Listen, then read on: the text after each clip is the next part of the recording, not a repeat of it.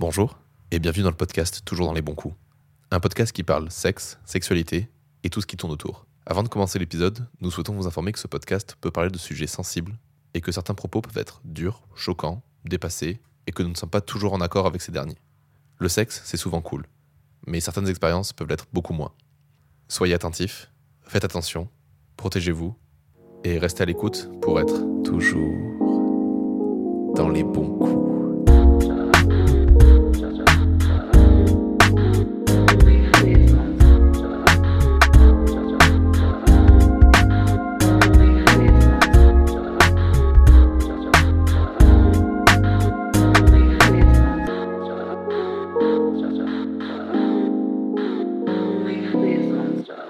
Bonsoir Robin. Et bonsoir Léane. Et bienvenue dans un nouvel épisode 2. Toujours dans les bons coups. Et aujourd'hui, on reçoit Louise. Bonjour Comment ça va? Bah, Ça va super bien, je suis très contente d'être avec vous. Mais oui, ça va être un super épisode. Ça fait longtemps qu'on en parle parce que Louise, Mhm.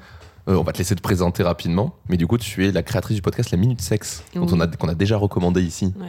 Entre autres. Oui, je m'appelle Louise, du coup, euh, je, suis, euh, je suis sexothérapeute et thérapeute de couple. Et à côté de ça, j'ai, je fais plein d'autres choses, mais euh, c'est vrai que j'ai monté euh, bah, du coup mon podcast La Minute Sexe, mais aussi euh, des, des- des ateliers, enfin plein de choses autour des, des sexualités. Donc forcément, ça faisait sens quand on s'est rencontré Robin et qu'on a parlé, euh, on a parlé de tout ça et de votre podcast, de, de venir parler euh, un petit peu de ces sujets-là. C'est tout nouveau pour moi parce qu'on va peut-être en parler un petit peu plus. D'habitude, c'est moi qui interview. Et oui, ça- ça- tu, tu nous diras, ça fait bizarre de passer de l'autre côté du micro parce qu'on l'a fait nous aussi. Ouais, moi, j'aime pas. Mais franchement, déjà, ça fait bizarre. Je, je suis un peu stressée. Donc, mais c'est bien parce que du coup, euh, je comprends aussi ce que mes, ce que mes intervenants peuvent, euh, peuvent euh, ressentir. Et puis, c'est un travail aussi, c'est bien. Je vais essayer de pas faire de formation professionnelle. Je vais essayer de me laisser prendre au jeu. C'est un petit pas. challenge en fait. Il Après, euh, c'est voilà. chill ici en vrai. Mais oui, c'est tranquille. Puis tu as le droit de poser des questions aussi. Il n'y a pas de souci. hein. Si tu veux relancer, si tu veux faire quoi que ce soit. T'as le droit de poser des questions, on n'est pas obligé d'y répondre. par. Exactement. voilà. On décidera si oui ou non on y répond. Euh, Est-ce que tu veux qu'on parle dès maintenant déjà du coup de quel est tu as cet intérêt vers la sexualité? Qu'est-ce qui t'a amené vers, euh, vers ces métiers-là, etc. Ouais, carrément. Bah, c'est une question, euh, je vous avoue que c'est la question qu'on me pose euh, le plus souvent. C'est euh, quel, est, euh, quel est le point de départ un peu de cette vocation? Et euh, du coup, il n'y a pas de point précis. Euh, mais ce que je peux dire, c'est que j'ai souvenir euh, que euh, très jeune, parce que c'est ma mère un jour qui, qui m'en a parlé, elle m'avait dit, mais Louise, assez jeune, tu t'étais posé la question, mais quand notre sexualité va pas bien, on va voir qui? Je savais qu'on pouvait y avoir des Mm. professionnels, euh, médecins ou autres, mais en, eff- en effet, ce, ce- ce thème-là, on peut en parler avec qui On peut euh, quel professionnel il y a Donc déjà, euh, assez jeune, je me, j'avais conscientisé que la sexualité était quelque chose euh, qui faisait partie de nous, qui était quand même primordial aussi dans nos vies. On en parlait, on pouvait le faire, euh, et c'était, je me disais, mais qu'est-ce qu'on en parle avec les amis ou autres, mais comment ça se passe avec des professionnels? Donc ça, c'est un peu le point de départ. Et puis après, je pense que au fur et à mesure euh, bah, de ma vie, de, de mes expériences, euh, c'est des sujets. euh, ça a été un peu un sujet en fait entonnoir, hein, c'est-à-dire que j'ai commencé à, à m'intéresser à la psychologie euh, humaine, vraiment les comportements, euh, du pourquoi, du comment. Et puis après, petit à petit, j'étais là, ouais, mais en fait, moi, ce qui m'intéresse, c'est vraiment de comprendre la sexualité des gens, pourquoi, du comment, si ça va bien, si ça va mal, mais pourquoi. Enfin, d'essayer de, de démêler un peu tout ça et de faire le sens qu'au final, notre histoire, bah, elle est en relation aussi avec notre sexualité. Voilà, c'était pas quelque chose à part. J'avais très vite compris. C'était un peu un langage. J'avais le sentiment de parler de langage déjà. Euh, euh, que c'était un langage qui, qui était propre à, propre à nous, quoi. Euh, plus voilà les expériences et puis euh, c'est un petit peu cliché mais c'est vrai que souvent euh, mes amis euh, m'ont dit bah, c'est vrai que Louise euh, on avait une simplicité une facilité à venir parler de ces sujets là avec toi. Voilà euh, euh, parce qu'on sentait euh, peut-être pas de jugement ou pas de tabou et c'est des sujets qui m'intéressaient. Donc très vite euh, on déviait sur, euh, sur ces sujets là et, et j'ai souvenir que oui euh, parfois mes amis me disaient que c'était euh, qu'ils s'étaient sentis en confiance ou du moins ils avaient envie de parler de ces sujets-là avec moi. Et moi, c'est des sujets euh, que j'étais, euh, à chaque fois, ça me fascinait, que j'avais envie de, d'aborder. Donc, euh, tout ça a fait que ça s'est un peu peaufiné. Et puis après, oui, il y a eu un élément déclencheur. Je me souviens, j'étais euh, euh, sur ma chauffeuse slash canapé, là, dans mon petit euh, studio. euh, d'étudiante.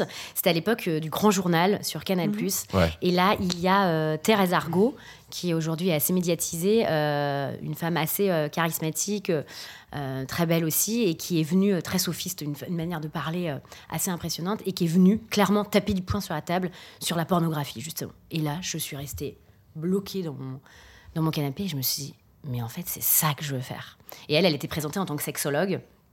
Euh, sexologue, euh, elle est aussi philosophe, elle avait écrit des bouquins, bref, voilà. Mais c'est la première fois que je voyais qu'on mettait un mot ou qu'il y avait un métier qui existait par rapport à ce que je voulais faire. Il faut remettre dans le contexte, à l'époque, euh, ce métier n'existait pas euh, et tous les sujets, il n'y avait pas encore eu le mouvement MeToo, voilà. Évidemment, ouais. Donc, c'est un peu la petite graine, du moins, c'est venu me chercher quelque part. Vraiment au fin fond de mon âme, de mon être, je crois. Et de là, un peu, tout s'est accéléré. Et, euh, et je suis passée par les petites portes, mais j'ai repris mes études de psycho et après, je me suis spécialisée. Là, je vous passe tous les détails parce que euh, ça a été long, ça a été. euh, Mm. ça a été, il y a eu plein, j'ai rencontré des difficultés, euh, il y a eu des embûches, mais j'ai jamais lâché et je me suis dit, mais c'est ça que je veux faire, quoi. Et, euh, et voilà, et de fil en aiguille, de rencontre en rencontre, de lecture en lecture, je suis carrément allée me déplacer. euh, j'ai la chance d'avoir du culot, je crois, et je suis allée rencontrer euh, les personnes, les professionnels. Je dis, ok, moi je veux faire ce que vous faites, comment, comment je peux faire, quoi.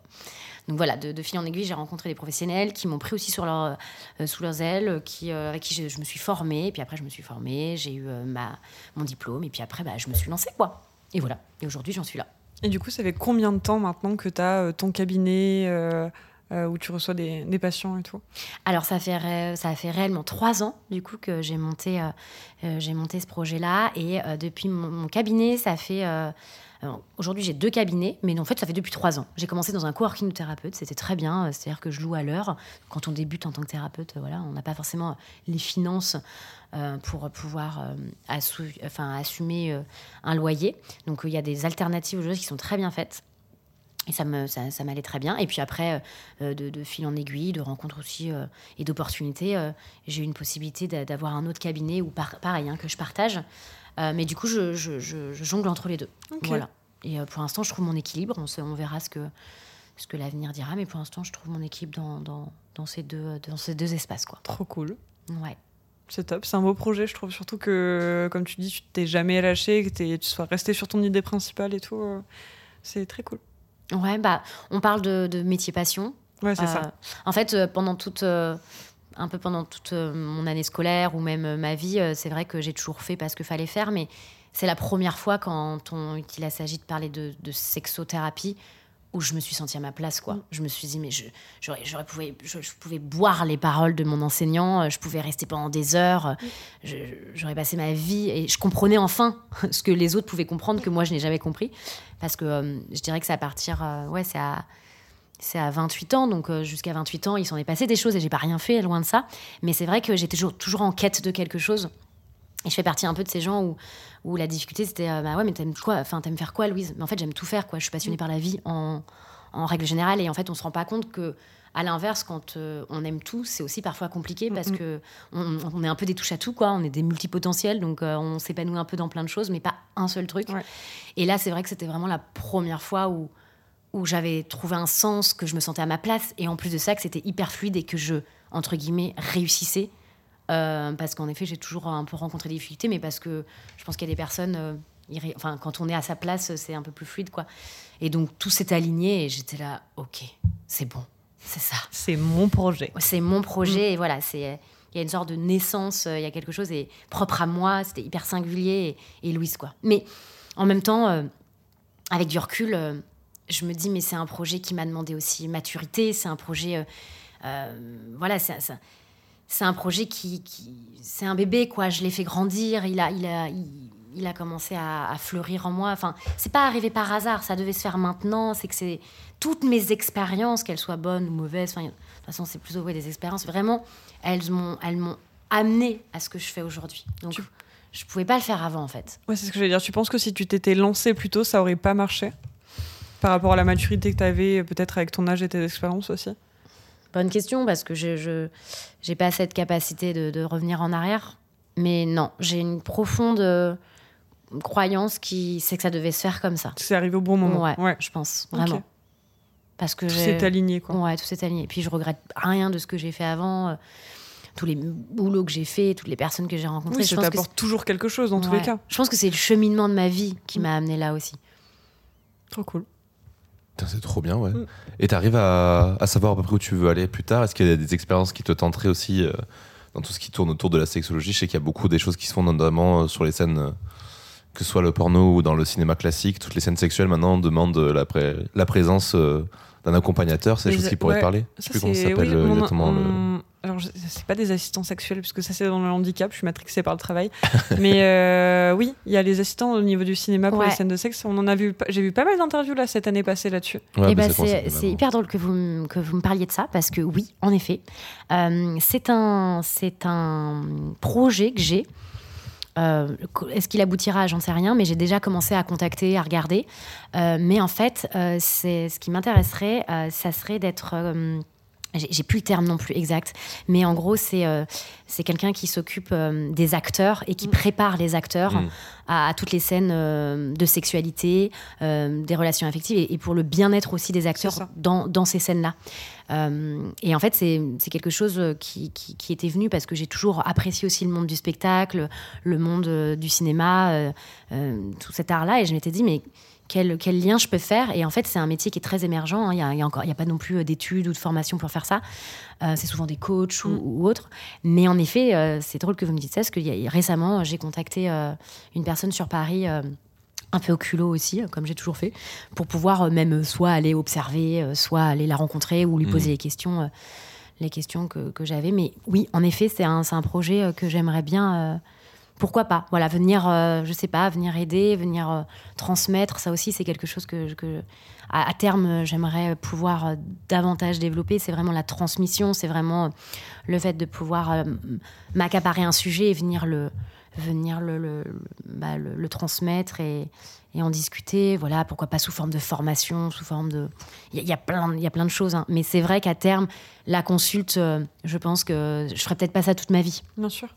L'avantage aussi de ce métier, c'est que en fait, tu peux faire plein de choses. Donc, euh, on parlait euh, dans le cinéma, faire des conférences, des formations, euh, même aller dans des écoles pour parler de ce taf. En fait, c'est c'est hyper pluridisciplinaire, donc euh, c'est trop cool. Tu peux tu peux t'ouvrir plein de portes. Bien sûr, et c'est aussi pour ça que je, je, je suis encore plus heureuse dans ce que je fais. C'est que je, je scinde un peu, mais c'est vrai que j'ai mon côté un petit peu plus, euh, je dirais, bah, avec, la, avec la blouse du thérapeute, quoi, euh, quand, quand, je, quand je reçois les personnes, que ce soit en présentiel ou. Euh, en, en vidéo, en, vi- en visio, mais il y a tout le côté aussi euh, créatif, donc avec la minute sexe, et c'est aussi une part de moi, quoi, parce qu'on on est plein de personnes, et, et ça, euh, ça, je peux le trouver qu'en ayant euh, monté ma boîte, et, et je prends beaucoup de plaisir, et je trouve d'ailleurs un équilibre, parce que je, je serais profondément triste de faire que de la consultation, et puis euh, on en a un petit peu abordé euh, le sujet tout à l'heure, mais on travaille avec l'humain, donc euh, Mm. euh, c'est aussi, euh, c'est aussi fatigant, il y a une charge émotionnelle, euh, ça peut abîmer, et je sais que voilà, moi je trouve mon équilibre dans mon côté créatif euh, et voilà entre les deux vraiment. Mm, mm. Et, et je sais que ça pour euh, pour rien au monde je voudrais le je voudrais le changer et, et voilà. Pour l'instant je trouve mon équilibre comme ça et on verra par la suite que ça évolue de toute façon, ça change tout le temps. Bien sûr. Donc euh, mais ouais plein de projets, euh, plein d'envie, plein d'envie, ça c'est sûr. Et, euh, et là aujourd'hui, tu viens nous parler un petit peu de toi, de Oh, ta fait la vie transition à toi. que je voulais faire, c'est incroyable. Merci. Et euh, est-ce que tu es OK de dépasser un peu cette limite entre euh, le pro, le créa et ta vie perso? Mais bonne question. C'est euh, un réel travail que je, je vais faire. euh, c'est euh, c'est je suis un peu stressée, c'est pas facile et c'est la première fois de aussi de passer du coup de, de l'autre côté qu'on me pose les questions et puis parce que je connais aussi un peu euh, je connais un peu la- l'ADN de votre podcast et je sais que c'est euh, aussi euh, voilà brut mais je crois qu'il y a ça arrive pas par hasard non plus et pourquoi pas et, et ouais j'ai peut-être envie un peu de j'ai un peu envie de laisser un peu de moi du coup pourquoi pas on, on va voir je sais pas Puis dans tous les cas, tu sais que ici, enfin, t'es pas obligé de répondre à tout. Tu peux nous Oui. dire genre on stoppe ce sujet, etc. Euh, Voilà, c'est pas, il y a rien d'obligatoire. hein. On n'est pas dans le voyeurisme en fait. oui bien C'est sûr ça qui est important. On est dans la discussion. Ouais. Parce que nous discutons. Cool. mais oui Oh. Voilà. Ouais, bah C'est une belle transition, ça aussi. est-ce que sinon s'il y a une question je peux faire Joker? Bien sûr. évidemment, je évidemment. sûr. sors mon Tu peux la Joker retourner aussi. Alors moi, je vais pas répondre. Qu'est-ce que vous vous en pensez? Waouh. Ouais, c'est fort ça. Ça, ça pourrait faire J'aurais mal, peut-être pas dû dire ça. T'aurais jamais dû dire ça et ce sera coupé, bien évidemment. La première question traditionnelle qu'on pose toujours, c'est euh, peut-être une question que toi tu poses aussi euh, en thérapie. C'est le premier souvenir lié au sexe, le plus vieux que tu arrives à remonter. Euh, en effet, c'est une question que, que j'ai déjà posée. Euh, alors, la- euh, ça va être. Je vais un petit peu. je vais un petit peu la modifier. J'irai plus au plaisir, du coup. Est-ce que c'est possible? Bien ouais, sûr. carrément. Ouais, parce que du coup, ça me vient et je livre quelque chose de moi. Et j'ai souvenir de, de, de- de la première fois euh, que j'ai découvert mon plaisir. Donc j'étais assez petite Ouais. et où j'ai découvert euh, mon corps et où j'ai découvert cette partie-là sans conscience forcément, mais j'ai souvenir déjà avoir euh, voilà si pris conscience que si je, je touchais cette zone-là, bah, ça me faisait du bien. Et ça c'est hyper clair et euh, je m'en souviens très bien. Donc c'est un peu la première chose qui viendrait. Donc c'est peut-être relié plus au plaisir que sexuel parce que peut-être qu'à ce moment-là j'avais pas conscientisé que Oui, ce moment-là voilà. Mais euh, mais en tout cas rallié au plaisir ouais. Donc la découverte de mon corps et de toute cette partie euh, euh, intime et érogène quoi. J'ai envie de poser la question parce que ça fait longtemps qu'on l'a pas posé. C'est pommeau, pommeau de douche ou oreiller? Aucun des deux. Ah Aucun des deux. Vous voulez un peu de détails parce que franchement, vous allez rire, mais vraiment. Ah bah, si Ah tu bah, veux si nous en tu le donner. comme euh, ça. En euh, vrai, c'est drôle. Euh, C'était euh, parce que je pense que tout le monde a, a fait les siestes. Bon, je sais plus quel, dans quelle, à quelle, euh, dans quelle classe j'étais, mais on faisait des siestes quand on était petit. Ouais. Oui. Voilà. C'était Et à ce ouais. ouais. Voilà, bah à ce moment-là, voilà, c'était un moment avec soi et moi j'avais compris que bah peut-être pour m'endormir, euh, enfin, voilà, et c'est à ce moment-là que je commençais à, à, à pouvoir euh, un petit peu euh, bah, venir titiller, me toucher à, à, euh, mes parties intimes et voilà. Et je me souviens de l'anecdote que cette maîtresse était venue me voir en me disant Stop Louise, arrête de toucher. À l'é- à l'époque, elle avait employé le terme zézette ou zizi quoi. Mais, mais voilà, donc c'est une image assez marquante. T'as été Je me coupé dans souviens. ton élan, quoi. J'ai été coupée dans mon langue. Mais ça m'a pas empêché de, le, de Ouh, continuer bah, après. Si chaque personne surprise sur le fait avait été empêchée pour le reste de, ta- de sa vie, putain, Oh, bah, c'est pas Mais- beaucoup à le faire encore. Mais ça peut marquer, mine de rien, ça, une Bien petite. euh, voilà. En, en- rien qu'une petite. euh, parfois, une parole peut venir aussi euh, bah, amener une croyance. euh, Mm, mm. Voilà, petit Que point sexo. sale ou euh, que c'est pas Exactement. bien. Exactement. Mais en fait, c'est surtout apprendre aux enfants, parce que nous, on, on voit beaucoup euh, sur le travail de l'autisme dans mon taf, euh, du fait que tu, tu as le droit de le faire, mais il faut savoir quand le faire et Exactement. où le faire. Exactement. C'est-à-dire que ce n'est pas sale, tu fais ce que tu veux avec ton corps, mais il faut que tu le fasses quand tu es tout seul, quand tu es dans un endroit privé, qu'on ne te voit pas. euh, voilà. C'est des nuances qui sont très importantes à porter euh, aux jeunes, euh, aux jeunes ou aux personnes en situation de handicap, je trouve. Exactement, totalement. Parce qu'en plus de ça, c'est. Enfin, du désir, on en a dès qu'on est. On a même Mm. du désir dans le ventre de notre mère, vous imaginez Nous sommes Wow. des êtres de désir. Ouais. J'avais plus d'infos. Ben ouais, donc déjà, donc c'est vraiment hyper important. En fait, les premiers, euh, les premiers émois, les premières découvertes du corps sont justement à, à célébrer, et surtout pas à, à, à frustrer ou surtout pas à, punir, surtout pas. Mais en effet, de voilà, ça, ça t'appartient, c'est pas à faire en public, voilà, mais plutôt à amener euh, de la bienveillance et, et de l'é- de l'éducation, encore une fois, totalement. Ça, ça t'arrive euh, dans ton... Je redévie sur le travail, je suis désolée. Non, non, mais avec grand plaisir. Ça t'arrive de recevoir des jeunes, de, des mineurs ou même peut-être des enfants euh, en consultation ou pas? Des mineurs, dans mes souvenirs, non, non, des mineurs, euh, non, j'ai pas eu. Mais j'ai eu 18 ans, je crois que 18 ans, c'était ma, le, le plus jeune que j'ai eu. Mais j'ai pas eu de mineur, non. Ok. Non, ouais. Ouais, c'est peut-être trop tôt. Je sais pas si c'est trop tôt, mais faut déjà avoir des parents qui ont conscience qu'il y a peut-être euh, un souci là-dessus et qu'il faudrait amener Ouais. du jeu sur quelqu'un de spécialisé. Comme on disait tout à l'heure, le métier est pas non plus euh, connu depuis très longtemps. Donc euh, il y a, si, il y a. Charline Vernon euh, Ouais. qui a créé son bouquin du coup pour la Mm. sexualité des, Super. Les des 101 sept questions. ou- euh, ouais, ouais, c'est ça 100 120 questions ou je sais plus combien sur parce qu'elle a fait aussi une autre version du coup il y a plus Ouais. de questions Ouais. mais sur voilà pour euh, répondre aux questions des enfants ouais, en gros de 3 à de 3 à 18 ans quoi Il est top. Je l'ai offert à un couple de potes. ah Avec pour leurs deux petites filles. Elle m'a dit, bah, tu vois, ça y est, ça commence à être l'âge. Et, et franchement, merci. Parce Ouais. qu'en effet, par, en- en- parfois, en tant que parents, on peut être un peu euh, nous-mêmes euh, euh, Dépassés. dé- dépassés par ça. Donc, euh, non, c'est super. Dépassé, maladroit, ce qui est entendable en Bien fait. sûr, Faut parce que, que- ce soit puni. C'est aussi notre propre rapport qu'on a à la, la sexualité, hein, donc c'est c'est tout à fait euh, normal, bien sûr. Et euh, est-ce que tu te souviens de ton premier fantasme réel ou fictif? Que ce soit un personnage, euh, une personne réelle, euh, euh, chanteur, acteur, actrice euh, ou autre? Dessin animé, bouquin? On a, eu, on a eu beaucoup de réponses différentes. CD pochette d'album euh, film Ouais, c'est pas, euh, c'est pas très, euh, il est pas très clair, mais euh, j'ai souvenir, oui, étant plus jeune, d'avoir un peu cette phase de de, de fan, quoi. C'est-à-dire, ça doit être sur des chanteurs. Mais un souvenir me revient. C'était en 98, c'était à la Coupe du Monde et il y avait l'équipe de France et je sais pas, je crois qu'il y a un Zidane ou un truc comme ça. Enfin, pourtant, je regarde, j'étais pas du tout foot, hein. mais je sais pas. Mais déjà, je crois dans mon imaginaire, parce que vous voyez, ça me revient quand vous m'en parlez. Je crois que les joueurs de foot, peut-être, un imaginaire, euh, Voilà, c'est ce qui pourrait me revenir. Après, un fantasme d'une personne, là, tout de suite, maintenant, c'est pas, c'est pas, ça n'a pas pas, été marque. flagrant, ouais. Non, Ouais. ça n'a pas été, euh, ça a pas été flagrant. Je pense que oui, en tant que jeune, euh, plus jeune, j'ai souvenir de, voilà, peut-être de- de- d'acteurs ou de, de chanteurs, mais pas un, euh, pas un ou une en particulier, euh, voilà. Enfin, si Céline Dion, quoi. Cœur, cœur de mon, voilà. Toutes ces chansons. Sexuel un peu avec Pas du tout Ah. sexuel. Je Dans suis une grande quoi. fan. je balance beaucoup trop de trucs. Mon Dieu. Mon Dieu. bah, Je- Ça va je se retourner je contre toi, ça c'est sûr. Dire Tout le reste ouais, sur la sexualité, non, mais alors Céline Dion, ça va revenir. Dire que t'es fan de Céline Dion, il y a beaucoup de gens qui l'acceptent Ouais, aujourd'hui. hein, c'est quand même plus va. toléré. hein. C'est un peu comme Johnny, on accepte, maintenant Ouais. ça va mieux. Ouais, je juge, pardon. T'as Pardon, excusez-moi, de Johnny. Putain.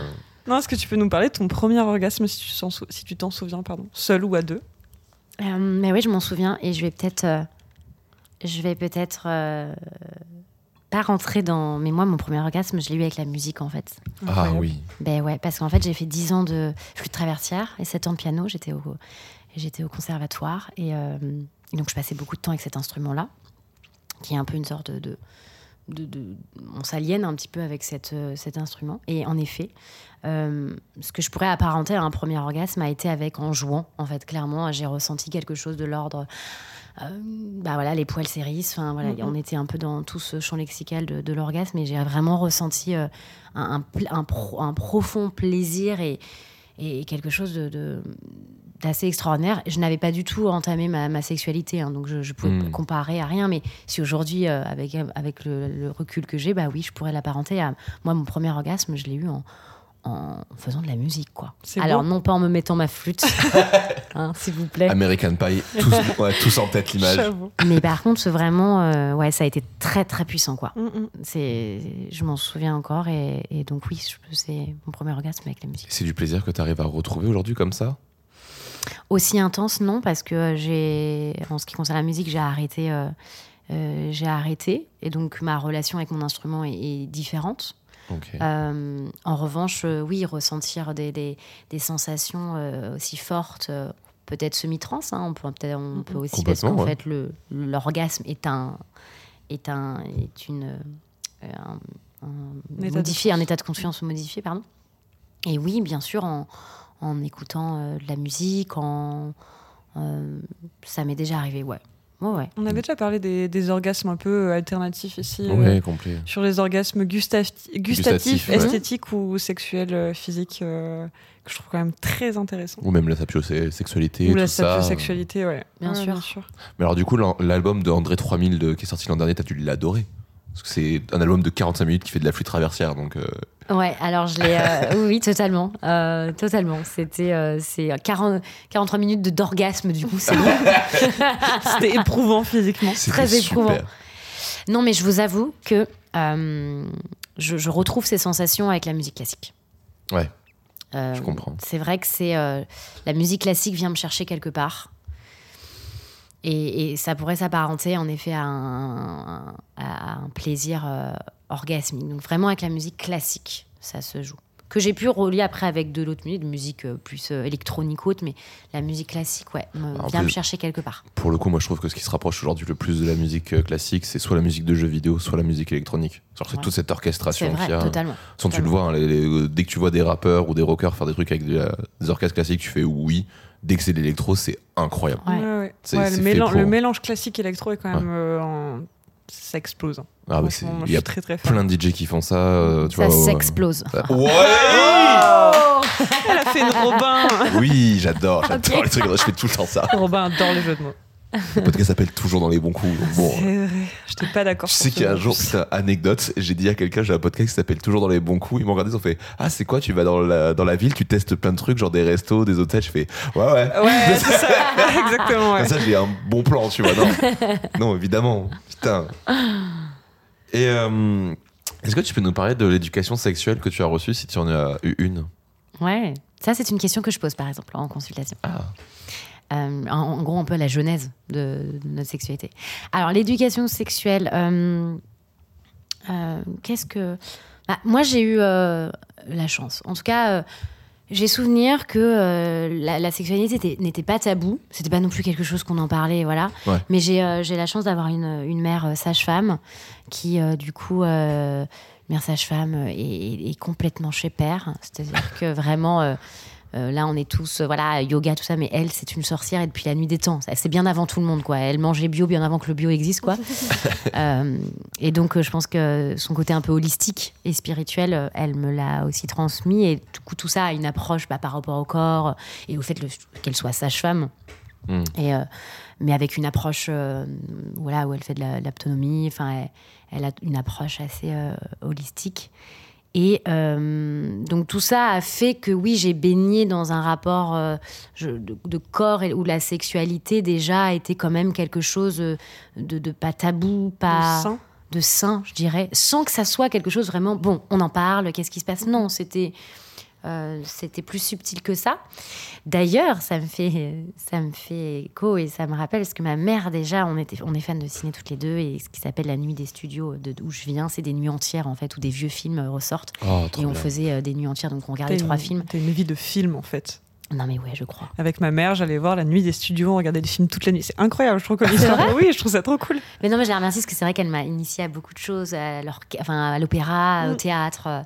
Sur ça, euh, sur ça, c'est c'est quand même euh, exceptionnel, quoi. Donc, euh, et donc voilà. Et dans ces nuits des studios, euh, il y a parmi euh, Orange Mécanique, Brasil, enfin plein de films, il y avait aussi euh, Lady Chatterley. Je sais pas si ça vous parle. Oh, Euh, la chatte sur un toit brûlant. Comment? C'est la chatte sur un toit brûlant. Oui, c'est ça. C'est vraiment. euh, on- franchement, on pourrait apparenter ça aujourd'hui à. C'est clairement euh, des films érotiques, quoi. Mm. C'est les amants de Lady Chatterley. euh. Enfin bref. Et moi, de mon regard, je ne sais plus quel âge j'avais. hein. J'avais peut-être 12 ans. Je ne sais plus. Mais voilà, quoi. C'était clairement euh, de faire l'amour euh, dans, les, dans la nature. On voyait des corps, on voyait des sexes. Voilà, c'était. euh, un peu les séries à l'eau de rose, quoi, mais là, de manière très poétique et très littéraire. Lady Chatterley, où il y a eu plein d'ailleurs de. euh, ils ont ils l'ont ils l'ont réapproprié enfin c'est c'est assez connu quoi donc j'ai souvenir de ça aussi donc je suis allée voir ça avec ma mère quoi. et je me souviens j'étais mais maman mais pourquoi tu m'as emmené voir ça quoi? Genre maintenant j'aimerais le revoir avec mes yeux d'adulte quoi parce que mais donc voilà, c'est pour vous donner quand même un petit peu euh, le contexte, c'est-à-dire qu'il y avait quand même, euh, je pense qu'il y a eu un apprentissage et il y a eu aussi une, une éducation par l'art, par la culture, Mhm. par les livres, euh, par, par tout ça quoi. Donc bah, très privilégié, j'ai envie de dire. Mais avec pudeur aussi, hein, j'ai souvenir que je suis passée quand même par ma phase où j'osais pas trop dire. Enfin, ça reste les parents et, et après t'as les potes et tu le fais aussi quoi. Mais mais oui, j'ai été préservée. J'ai eu de la chance. Moi, j'ai pas été du tout. euh, j'ai pas été euh, initiée par la pornographie, euh, Mm. par la, la violence euh, et par euh, voilà. Non, moi je dirais que la sexualité, elle a été plus belle. Ouais, je, je me posais une question par rapport à tout ce que tu disais, genre euh, par l'éducation, par l'art. Est-ce que tu t'es pas, par contre, euh, créé une illusion sur le- la sexualité? C'est une très bonne question. Très romantisé, genre. Ouais, très romantisé, quelque chose que t'as. Ou tu t'attendais à quelque chose de grandiose, Ah ouais. et au Euh, final. euh, Alors non, parce que mes parents n'étaient pas du tout euh, Walt Disney non- ni rien. Donc en Ah. fait, j'ai pas du tout déjà. euh, j'ai eu la chance euh, de pas avoir été trop conditionnée par. euh, par le prince charmant, même si la société nous rattrape. assez, euh, Toujours. voilà, mais, mais du moins, j'ai j'ai pas baigné euh, là-dedans. Euh, donc, illusion. euh, illusion, forcément. Et oui, j'ai désillusionné quand je suis rentrée dans la vie d'adulte pour, plein de- pour plein de raisons. Mais j'ai envie de dire que j'ai été préservée, en fait. Et c'est Ok. pas pour rien que je fais ce métier aussi. Et que si je porte pas, le- si je porte pas la parole que j'ai avec la société, enfin, avec la, la, la- la sexualité, je fais pas mon métier, quoi. Sinon, franchement, je vais me pendre parce que clairement, euh, c'est, c'est, c'est hard ce qui se passe, quoi. Enfin, donc, euh, je pense que cette euh, beauté et tout ce que, enfin, tout ce qu'il y a autour de la sexualité, comment ma, l'idée que j'en ai fait, c'est, c'est un peu mon cheval de Troie et j'ai envie de le garder en fait, malgré tout ce qui a pu se passer, tout ce qu'il y a et tout ce que tout ce qu'on entend et tout ce que j'ai dans mon cabinet autre. Je, je... ouais, il y a- il y, a quelque chose d'assez euh, pas pur, c'est pas du tout le terme, mais vous voyez quelque chose de très terme. très divin ça en fait, marche, oui, très divin. Je vais aller dans carrément la un peu le côté mais très spirituel en fait, hmm. carrément. Je l'apparente un peu à ça, mais Est-ce que tu te souviens de ta première fois après De ce que toi, tu considères comme ta première fois Euh, ouais, oui, je me souviens de ma première fois. Ouais, oui, oui, je me souviens de ma première fois. Est-ce que c'est quelque chose que tu as bien vécu C'est quelque chose que j'ai bien vécu. C'était avec quelqu'un que, que j'aimais. euh, et c'était euh, c'était euh, consenti. euh, c'était euh, c'était euh, insouciant et à la fois euh, conscient. Euh, voilà, c'était une première fois. euh, on ne sait pas trop. euh, voilà. Non, c'était euh, c'était une, une première fois. C'était. Voilà. T'as l'impression de- d'en vivre encore des premières fois? Ouais. Tous les jours, j'ai l'impression de vivre une première fois. C'est quelque chose qui te plaît? Ouais. Oui, parce qu'en fait, c'est le propre, je trouve, de la sexualité, quoi. Enfin, il n'y a rien d'acquis, quoi. Mm. C'est-à-dire que tous les jours, en fait, on grandit, tous les jours, notre, notre prisme euh, s'alargit. S'élargit. Je dis n'importe quoi, c'est la fin de journée, ça y est. En fait, justement, euh, c'est que. Enfin, comment expliquer? C'est subtil, quoi, mais il n'y a pas. Ouais, c'est une première fois tout le temps parce qu'on rajoute euh, une expérience à notre baluchon, quoi. Donc. euh, et puis, tout corps sont différents, toute approche est différente, toute sexualité est différente, et on est tous les jours quelqu'un de nouveau. Donc, euh, donc ouais, pour moi, c'est un peu des premières fois euh, tout le temps, j'ai envie de dire. C'est beau. Comment euh, t'aiderais les, les ados à lutter contre le, le mythe de la première fois? Hmm, bonne question. Et d'ailleurs, j'en, j'en ai pas mal parce que ça, ça amène à beaucoup de d'appréhension, ça amène à Hmm. beaucoup de stress, euh, ça amène à beaucoup de clichés aussi. hein, ça fait mal, on doit le faire absolument. Vraiment, Bien ça sûr. c'est c'est dingue. Il y a quand même euh, ce- ce- encore cette notion de si on l'a pas fait à tel âge ou autre, c'est encore très présent. Euh, donc c'est vraiment euh, bah, de pouvoir euh, dédramatiser et de pouvoir euh, plus aborder euh, comment, euh, comment toi la sexualité euh, tu le verrais. Déjà quelle idée t'en as, quelle idée t'en fais toi personnellement et pas ce que les autres en disent. Hmm. Euh, et d'essayer de construire ça, euh, d'essayer de se l'approprier quoi, vraiment. De qu'est-ce que t'en fais euh, une première fois et puis bah justement euh, de venir un petit peu aussi. Il n'y a pas qu'une première fois quoi, parce qu'en fait de désacraliser la première fois quoi. Complet. Parce que en fait, t'en auras plein d'autres des, des premières fois. Tout dépend ce que t'en fais. C'est plus une dire. entrée à, à quelque chose. Mais en plus, c'est une première fois. à- Qu'est-ce qu'on entend par sexualité? Une première fois à la pénétration Une première fois à quoi? Parce que si Bah, on parle, ouais, tout dépend. la- le rapport à la première fois, à la sexualité, encore une fois, quoi. C'est toujours l'argument qu'on donne toujours avec euh, Tom, un ami, c'est euh, si la première fois c'est que la première fois pénétrative, toutes les lesbiennes sont vierges. Oui, Oui, c'est vrai. c'est clair. C'est euh, c'est que ça, enfin c'est que ça n'a aucun sens, c'est que même très euh, subjectif de l'idée que tu t'en. Enfin, de- Ouais. il y a un grand prisme de, de l'idée que tu peux te faire de ta première fois. Est-ce que c'est euh, la première fois que tu as vu euh, le sexe d'une personne qui t'a attiré? Est-ce que c'est la première fois que tu l'as touché? Est-ce que c'est la première fois que tu as fait euh, ce qu'on entend par préliminaire? Est-ce que c'est la première fois pénétrative? C'est vrai que c'est pour ça que je dis celle que tu t'es choisie. Qu'est-ce que c'est la première fois que tu, tu, tu considères toi comme ta première fois Hmm. Et du- je- c'est un truc que je fais maintenant dans les ah, c'est interviews bien, que je faisais pas pas, avant. fait gaffe et c'est une très bonne Je idée. trouve ça plus, plus agréable à, pour, de, de répondre à cette question-là, en fait. Bah ouais. Parce que même pour les gens qui ont vécu des, des traumas et euh, euh, qui peuvent être considérés comme une première, première fois pénétrative, c'est pas le, ce que eux ont envie de considérer comme leur première fois, comme eux l'entendent du Oui, c'est sûr. Puis tu peux te reconstruire avec une autre première fois. euh, ta, première, ta première fois sexuelle. Je sais que je le dis souvent, mais il y a toujours des moments, des fois, où dans les relations, genre, j'ai l'impression de redécouvrir le sexe. C'est clair. Ouais. Genre, tu Ouais. fais, ça fait, tu dis, tu dis, ça fait 5, 10, 15 ans que je fais du sexe, et d'un coup, tu fais, et là, j'ai l'impression d'avoir fait ma première fois. Et même avec le même terrible. partenaire, des fois, j'ai eu cette discussion il y a pas sûr. longtemps où euh, avec mon copain, je lui ai dit, mais il y a là, on n'a pas fait l'amour depuis, euh, je sais pas, quelques jours, quelques semaines, et euh, je me sens toute timide et euh, j'ai l'impression que je sais plus faire. Et après, ça dépend du mood aussi, tu vois. Et euh, je pense que dans tous les cas, tu peux toujours redécouvrir. Et, Ouais. et pourtant, j'ai vraiment ce truc de et ça tourne en plus euh, depuis quelques semaines, euh, enfin depuis quelques années, mais plus particulièrement depuis quelques semaines, le manque de la sensation de hum, quand t'es ado Hmm. et que tu découvres euh, le corps de quelqu'un d'autre nu, la sensation, les premiers émois, c'est quelque chose que tu ressentiras plus jamais en fait. Enfin, pas avec la même intensité. Et c'est quelque chose qui me manque et que j'essaie du coup de retrouver dans d'autres choses. Et euh, je trouve que le, le débat peut être hyper ouvert par rapport à ça. C'est hyper intéressant. Mm.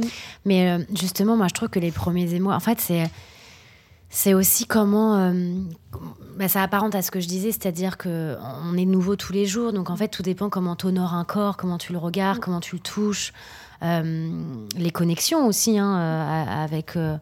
Avec l'autre. C'est pour ça que si je, je reviens sur ta question, en effet, ma première fois, franchement, ça fait peut-être un peu, mais je crois en fait c'est même la première fois que j'ai- conscientisé ma sexualité. Je sais pas même pas comment expliquer. C'est même pas euh, euh, avec l'autre ou pas en fait. C'est de Mm, mm. prendre conscience de, de tout ce désir, de qu'est-ce que j'en fais, ça. comment euh, comment il se manifeste, comment je, je l'autorise ou pas. En fait, je crois que c'est quand j'ai conscientisé la puissance énergétique que la sexualité euh.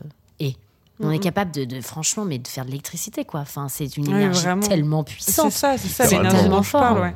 Le- cette, cette espèce de. Parce que c'est aussi, euh, scientifiquement, c'est aussi hormonal en fait. Bien sûr. Et cette décharge d'hormones, moi je me rappelle, j'avais tout le temps chaud, j'étais chaude comme la braise, euh, euh, physiquement comme euh, psychologiquement. Et, et cette, cette, cette sensation ouais, de d'électricité presque, c'est. Exactement. C'est fascinant en fait. C'est Je suis fascinant. fascinée par les gens en fait. Non, mais pareil, je, je suis fascinée par cette. Moi, je parle de la libido, la pulsion de vie, en fait. Mm, Et c'est mm. ça qui me fascine, c'est, c'est comment cette énergie vitale, elle nous guide, en fait. Et c'est trop beau, quoi. Ce... Enfin, je suis fascinée par, euh, par la sexualité, vraiment. C'est vraiment. En fait, moi, je la, je la, j'aime beaucoup la personnifier. Moi, je la vois vraiment comme quelqu'un, quoi. Enfin, je la vois pas comme quelque chose. euh, qui est à part, enfin, je la vois comme un fluide, je la vois comme quelque chose, j'ai envie de la, elle est trop belle, quoi. Mm. La sexualité, même le mot, quoi, il est trop beau.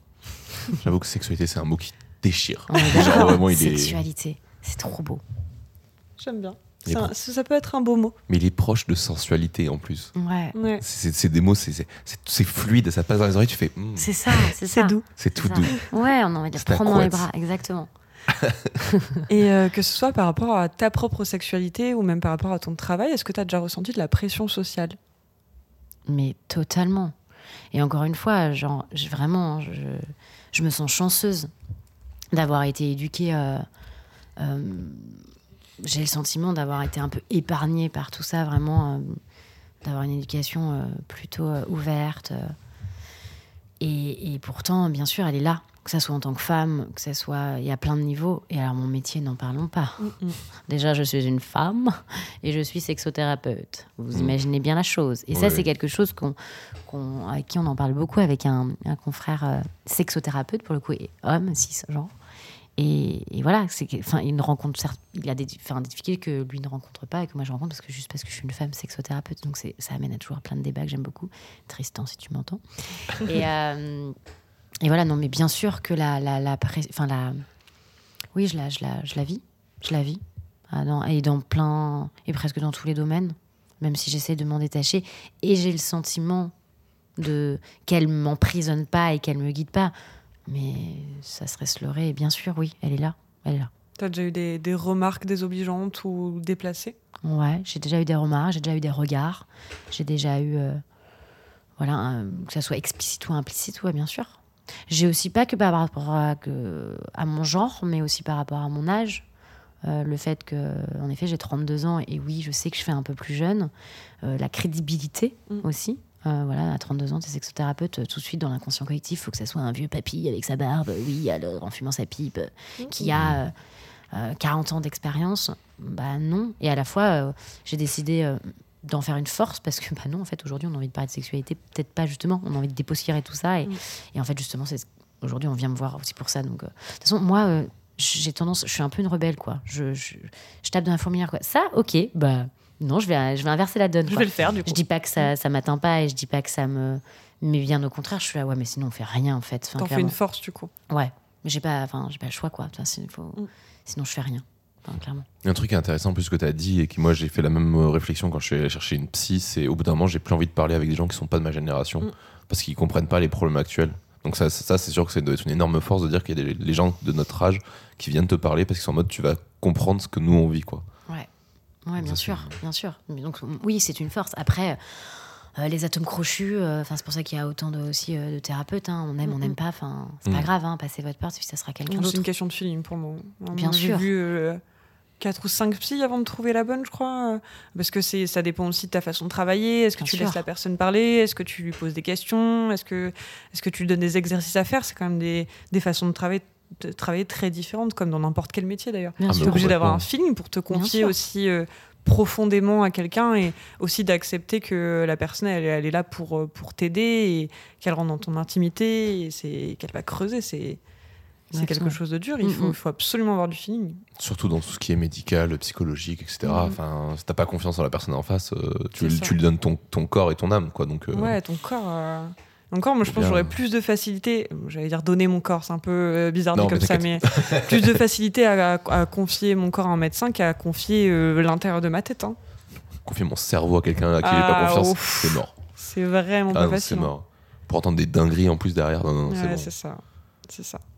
Après, il y a aussi la, la- la question de la légitimité. C'est-à-dire que moi, quand j'ai commencé, euh, forcément, le syndrome de l'imposteur, même s'il nous Ou quittait comme jamais, hein, le monde, ouais. mais il était plus présent. Donc, je pense que ma posture, déjà, elle était aussi euh, moins affirmée. Maintenant, ça fait trois ans. euh, oui, bah, je, je- je me, j'ai une autre posture. Mais bien, elle, elle est encore là. Mm. Et, je pense qu'elle sera toujours là.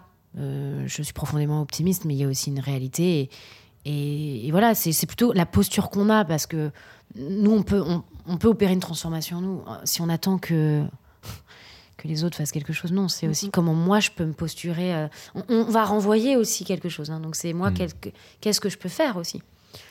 Et je prends aussi, parce que c'est c'est ça, hein, on, apprend de, on apprend de toute façon. Quand on crée quelque chose, euh, parfois on se ramasse, parfois... Voilà, le syndrome de l'imposteur, on est bien, je pense, là. Ben, on est bien, mais il y a un truc aussi qu'il faut pas confondre parce qu'on dit- on utilise souvent le terme syndrome de l'imposteur, seulement qu'au bout d'un moment, c'est ce que tu dis, je pense qu'en début de carrière, on a tous un syndrome de l'imposteur parce que tu débarques, tu débarques et t'es en mode ben, j'ai envie d'être une putain de légende, Mm. mais j'ai rien fait. Et au bout d'un moment, il faut réussir à le transformer et à se dire c'est plus un syndrome de l'imposteur, c'est plus de la remise en question et c'est plutôt quelque chose de positif Ouais, justement. ça, je suis d'accord. Parce que je- les gens qui restent, euh, qui, ont, qui disent qu'ils n'ont pas de syndrome de l'imposteur, moi souvent je les vois un peu en mode, bah, c'est plutôt que vous avez rien, en très fait. confiance Mm. et que vous vous remettez plus en question. Et ça peut être un problème. Moi, je sais que ça, Ah me, ouais. ça me le fait à chaque fois que je commence quelque chose de nouveau. Donc là, ça me le fait avec le maquillage. Oui. Parce que c'est la confiance en soi, la confiance en ton travail, en ce que tu es capable de faire. Par contre, dans mon taf d'aide soignante, maintenant, je suis sûre de ce que je fais. Je suis sûre de ce que je fais et je suis aussi sûre de ce que je fais parce que j'ai la capacité de me remettre en question. C'est-à-dire que je dis toujours à mes collègues et même aux jeunes euh, dont je m'occupe, euh, si je fais quelque chose qui vous plaît pas, qui vous fait de la peine, qui vous fait du mal, euh, si je fais quelque chose qui vous gêne, un geste ou si je travaille pas de la même façon que vous, à partir du moment où c'est constructif, je suis totalement ok pour discuter quoi. Dites-le moi, exposez-moi ta façon de travailler, ta façon de faire, euh, ton point de vue et on discute, on se remet en question, on, on compare et c'est ça qui est hyper enrichissant. Bien Et je pense que tu as trouvé vraiment ce. Est-ce qu'on peut vraiment appeler ça un climax étant donné que tu apprends encore Euh, Mais ce, ce, ouais, ce paroxysme de, de là, je me sens en confiance dans mon taf et c'est parce que je me sens en confiance que je suis capable de me remettre en question. Mm. Bah, surtout nous, en tant que thérapeute, en plus, sinon on tombe dans la surpuissance, quoi, et c'est Mm. hyper dangereux. Enfin, C'est Mm. là où on, est, on tombe dans des char- les charlatans ou autres. Donc, euh, moi, ce que j'aime trop dans mon métier, ça c'est mon formateur, je me souviens qui nous l'avait dit, mais euh, enfin, ne cherchez pas du confortable dans ce métier. quoi. C'est inconfortable, oui. Tous les jours, on, est, on se remet en question, euh, et chaque, euh, chaque patient aussi nous, nous renvoie à quelque chose, et on est en permanence en, en apprentissage. Quoi. Enfin, Mm. Moi, chaque année, euh, je, je me reforme, quoi. et puis c'est c'est continuel. Bon, limite, justement, c'est fatigant, parce qu'il Mm. faut on est tout le temps au final en travail quoi faut savoir euh, savoir couper ce qui est pas facile mais euh, mais oui je pense que la remise en question euh, elle est elle est nécessaire elle est euh, et elle est saine après le syndrome de l'imposteur il nous suit il faut juste pas qu'il devienne paralysant C'est ça. et il faut pas que voilà sinon Pas qui là, t'empêche d'aller au bout de tes projets. ça. Quoi. c'est ça Est-ce que euh, par ton métier ou par euh, tes expériences, tu t'es déjà senti objet de fantasme Euh, oui totalement Et ça a été plutôt positif ou négatif? Alors, je dirais que dans ma vie personnelle, ça a été positif. Ouais. Voilà. Savoir être, euh, être rejet de fantasme euh, quand c'est consenti, ok, carrément. Euh, parfois, peut-être que je le sais pas. Et Ouais, pourquoi pas. Et dans mon métier, euh, ça aussi, c'est une très bonne question. Et euh, oui, ça serait me mentir de dire que je ne suis pas sans savoir qu'en effet, je- mon métier, à part alimente un inconscient collectif. Euh. Je fais un gros raccourci, mais euh, oui, euh, souvent on m'a dit Ah, bah, tu sais que ce thérapeute, ah, c'est que tu dois parler de cul, tu dois aimer ça. Enfin, clairement, je prends cette voie-là parce que je trouve ça. ça quand même très réduit. hein. mais, mais je peux pas empêcher, c'est encore une fois un inconscient collectif qui est en train d'être transformé. Mais ça me fait écho d'ailleurs qu'une une étudiante avait fait un très bon sondage là-dessus, justement sur l'image de, de ce métier-là et de qu'est-ce que ça peut renvoyer. Bref. Et euh, donc, oui, je... après, ça ne m'est jamais arrivé. J'ai pas un patient qui m'a fait part de, de ce fantasme-là. Ouais. En revanche, euh, oui, je, je, je, je suis. euh, je serais transparente d'ailleurs que je pense que c'est un métier qui peut amener. Ouais. Voilà. Mais comme certains métiers, il faut ouais, déconstruisons un petit peu tout ça, justement, euh, malheureusement, de l'infirmière ou autre. Enfin, Oui, les de tous ces pompiers. euh, clichés, euh. déjà tout ce qui est euh, Uniforme. uniforme, voilà, merci. Mais ça, j'avais trouvé ça très drôle d'ailleurs. C'est à Halloween où ils avaient fait un truc euh, où Halloween, on voit bah, les déguisements d'infirmières sortir. Ils avaient fait non, mais en fait, le vrai déguisement, c'est ça avec la blouse vraiment. Ah, c'est pas C'est pas- sexy. Voilà, non, c'est pas du tout. Ah, bah, bien sûr. Et j'avais trouvé bien ça, mais moment où je me sens réel, sexy, euh, c'est pas quand je suis en tenue euh, d'être soignante. Avec le pantalon large, bouffon, la blouse. Non. Ça peut l'être, hein. mais, Mais on n'est jamais tout nu dessous non plus. Alors, Il faut arrêter Ah avec bon ça. tu dois mettre un pantalon parce que tu vois, ma mère, quand elle bossait à l'hôpital. il- Moi, j'en mets pas. Je mets même plus de blouse là ouais. actuellement, mais euh, normalement, je suis censée. Parce que ma mère m'avait dit que pendant un temps, ils étaient obligés d'être juste en blouse comme tenue euh, officielle, quoi. Je sais pas. Alors, alors, euh, quand- sur mes ça. stages à l'hôpital, question d'hygiène, on est obligé d'avoir la tenue complète. Ok. Après, ça dépend des établissements où tu taffes. Euh, moi, je sais que comme c'est un, c'est un lieu de vie, hein, donc euh, la blouse, je la mets quand j'ai envie de la mettre, si tu veux. Mais euh, Ouais. sinon, euh, je suis identifiée par les jeunes maintenant, donc euh, je m'habille euh, comme je m'habille, quoi. Oui, bah, Mm. c'est ça. Enfin, je- non. J'allais Euh, dire, je m'habille. non, je m'habille pas comme le week-end. ouais, non. euh, non, non, j'adapte euh, quand même mes tenues. Je bosse avec des ados, ne l'oublions pas. Mais, euh, mais ouais, non, la, la tenue, c'est pas, c'est pas, pas sexy. Bah, tu vois, ça, ça me fait écho et c'est intéressant ce que tu dis, parce que moi aussi, j'adapte mes tenues au final. Non, mais Ça, forcément. c'est une discussion qu'on avait eue aussi avec une, avec une pote où, euh, bah ouais, en fait, je peux pas m'habiller. Enfin, je, je, je- je me sens pas, du moins. Mm. Euh, voilà, il y a des choses où. C'est bête, hein, mais on en est là, alors qu'on devrait. Enfin, on devrait pas, hein. Mais ça, ça c'est des questionnements. euh, Tu sais, ce qui me fait le plus chier, c'est que parfois, il y a des intérimaires ou des stagiaires qui arrivent et que elles sont en, débardeur, euh, un peu décolletées, et on est obligé de leur dire est-ce qu'il y a moyen que tu ailles mettre une blouse? Donc, je m'explique, ça me fait chier de le dire parce que Mm. j'aime pas ça. J'ai pas envie Mm. qu'une. Puisque c'est les femmes en plus, j'ai pas envie qu'une femme soit obligée d'aller se cacher parce que euh, parce qu'elle est au taf et en même temps, euh, en fait, on est obligé qu'on. Sinon, il y a des regards déplacés, des remarques déplacées. Les jeunes, ils n'arrivent pas à trouver la limite entre eux. Euh, je serai pas ta copine, je serai pas ta Mm, pote, je suis ouais. pas une proie potentielle. C'est, c'est, ça, me, ça me crève le cœur de le faire à chaque fois. Bah, je le sûr. ressens. Moi, je le ressens avec mon métier aussi. Je- je- J'anticipe quand même. Je me Mm, mm. dis, sachant que j'ai conscience aussi de cet inconscient collectif qui peut y avoir, que déjà, peut-être le Mm. statut de sexothérapeute femme peut peut-être aller, bah, je dis pas tout le monde, mais éveiller ce truc-là. Je me dis, bah, je, je, je pourrais pas me permettre tout. Bon, après, c'est- c'est- ça m'empêche pas de vivre. Mais en tant que femme, par exemple, et c'est là où ça, ça, ça rejoint la discussion qu'on avait avec Tristan, lui ne rencontre pas Mm, mm. cette, ce, bah, questionnement. Que moi, je le rencontre, en effet. Après, il y a la question aussi de, de professionnel. Bien sûr, bien Voilà, sûr. je, je, il y a une sorte de, oui, la, façon dont ça vit, pas de, de crédibilité, mais Mm. voilà, c'est, c'est un rôle que j'endosse quand même. Mais bien sûr, et ça, me- ça me fait écho ce que tu me dis. Oui, bien sûr, qu'un décolleté, que Mm. une jupe ou autre, oui, peut apparenter, même si je m'écoute parler, je suis là, mais non, Ouais, chier. 2024 de penser comme ça, mais c'est un, c'est un fait. Le pire, c'est l'été. L'été, euh, j'ai un short que je peux porter au travail parce qu'il est large, qu'il est pas trop court, qu'il euh, tombe bien, qu'on voit pas mes fesses, etc. Mais sinon, je porte euh, quasiment rien de moulant. Je porte pas de soutien-gorge, donc j'évite aussi les débardeurs. Je porte que des t-shirts larges parce que sinon, bah, tu sais qu'on va venir te faire chier, quoi. Mm. Et euh, même avec un short large, des fois, je vais aller regarder des collègues, t'es genre en mode, bah les gars, enfin ça Mm. va, il fait 40 degrés quand même. euh. Oui, non, de toute façon, c'est pas apparenté à notre travail. hein. Mm. C'est- c'est- ça va un peu plus loin, quoi. Ah, bah, Ouais. évidemment. C'est pas des remarques qu'on fait à des hommes. hein. Non, je pense pas que euh, mes collègues se disent, euh, mes collègues masculins se disent, euh, là, mon, mon pantacourt, il est quand même un peu court. On voit, on voit mon mollet. euh, hein, bon. Bah, euh, c'est juste que cette question-là, en effet, vous vous la posez pas, quoi. Nous, Ah bah non, en effet, clairement pas. non, on n'a pas, on n'a pas les mêmes problèmes. mm, mm. Voilà. Comme Mais je- passer dans des rues, euh, certaines rues, non, euh, ou choisir son chemin, Ouais. voilà. Mm. Regarder derrière soi quand on marche. euh. ça, Je- ça reste sujet, hein, mais Moi, je le dis, je le dis aux jeunes. Je dis, les gars, par contre, enfin, on, on est là pour taffer, en fait. Donc, euh, les remarques, les regards, euh, vous vous calmez, on est des pros, on n'est pas là pour vous faire du bien euh, aux yeux ou sexuellement ou quoi que ce soit d'autre. Donc, euh, et puis, euh, les... c'est pas parce qu'une femme a un débardeur qu'elle a envie d'être draguée. Et c'est c'est compliqué, c'est du travail de tous les jours, ça aussi. Hein. Vraiment, euh, c'est quelque chose. Sur les gestes déplacés, sur la drague lourde aussi. parce que là, on- ça m'est arrivé pas mal de fois au travail. Mais euh, ça arrive. Enfin, maintenant ils ont compris parce que j'ai remis euh, maintes et maintes fois euh, les choses en place. Mais je sais que euh, ils le- continuent à le faire avec les intérimaires. On les voit, ils sont là, ils sont collants, ils les suivent, ils rigolent. Calme-toi, tranquille. C'est elle est- c'est une pro, même si elle est pas là souvent. Et c'est Ouais. c'est du travail, vraiment, c'est du travail. c'est de l'éducation. Non, mais ouais, c'est ça, boulot, c'est de hein. l'éducation. Bien euh, sûr. Et euh, par rapport au, à la pression sociale, euh, enfin, pas vraiment de la pression, mais euh, comment toi, tu arrives à mettre la limite entre ta vie pro et ta vie perso? Par ramener le travail à la maison, ce dont on parlait tout à l'heure ensemble, etc. Pareil, bonne question. Ça n'a pas été facile. Hein. Et c'est pas, c'est pas du tout quelque chose d'acquis et c'est encore quelque chose que, qui est encore très mal défini. qui a parfois empiété sur ma vie personnelle. Hein. Je dis pas, ça m'est arrivé qu'on me dise non mais attends, c'est, qui que j'ai en face là mm. J'ai la professionnelle ou j'ai Louise parce que parce qu'il y a une sorte d'aliénation dans ce que, ce que je fais, quoi. Les métiers passion, c'est ça le souci aussi, quoi. Et il faut pas croire que pour, enfin, pour l'entourage, c'est pas facile, mais pour moi, c'est pas facile aussi. Enfin, il y a un moment, je, enfin, on peut s'y perdre, quoi, tu clairement. Prends des automatismes en plus. Totalement. Totalement. Et, et franchement, euh, ouais, c'est un, c'est un, un, des propres. Euh, enfin, c'est s'éduquer soi-même, quoi. C'est-à-dire, vas-y, à ce moment-là, euh, je coupe. Je coupe vraiment. comment. Moi, par exemple, à l'inverse.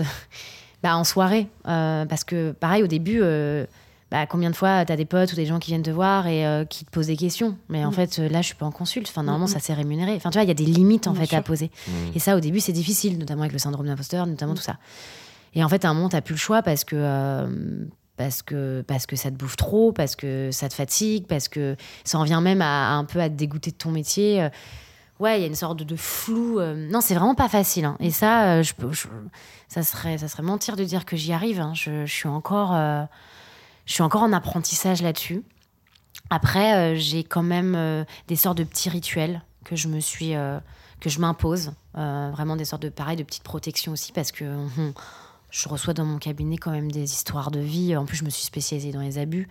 Voilà, donc, histoires de vie dures. Des histoires de vie dures, des profils difficiles, des, euh, et puis parce que euh, je sais pas si vous avez vu, moi il y avait une série qui m'avait bien marqué, c'était sur, euh, sur Arte en thérapie et qui montrait à quel point, enfin, en thérapie, en thérapie, je l'ai pas, encore vu. franchement, elle est top et justement ça venait aussi mettre en lumière que derrière il y a des êtres humains et on est comme tout le monde et, et en fait quand on traverse une période difficile de nos vies, enfin, on a déjà ce qu'on doit gérer et en plus.